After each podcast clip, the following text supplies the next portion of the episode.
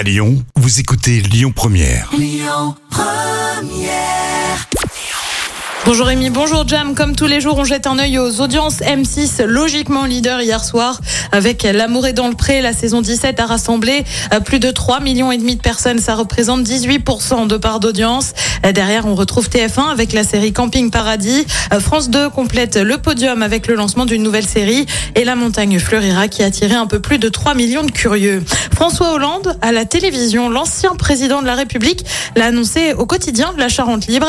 Il va donc se lancer dans la Alors non, on ne le verra pas comme acteur, non, non, mais il va plutôt prêter sa voix à un dessin animé pour la télévision, plus précisément pour la prochaine saison de Silex and the City diffusée sur Arte. À noter que son épouse, Julie Gaillet, devrait elle aussi prêter sa voix.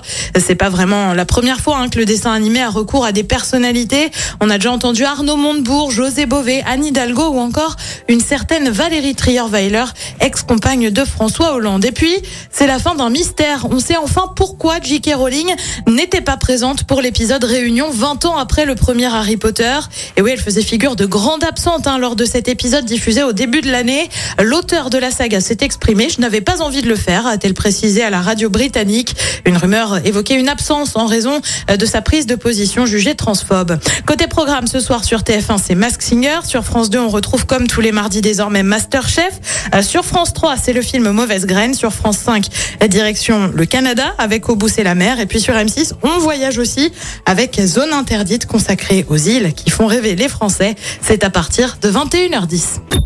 Écoutez votre radio Lyon Première en direct sur l'application Lyon Première, lyonpremière.fr et bien sûr à Lyon sur 90.2 FM et en DAB+.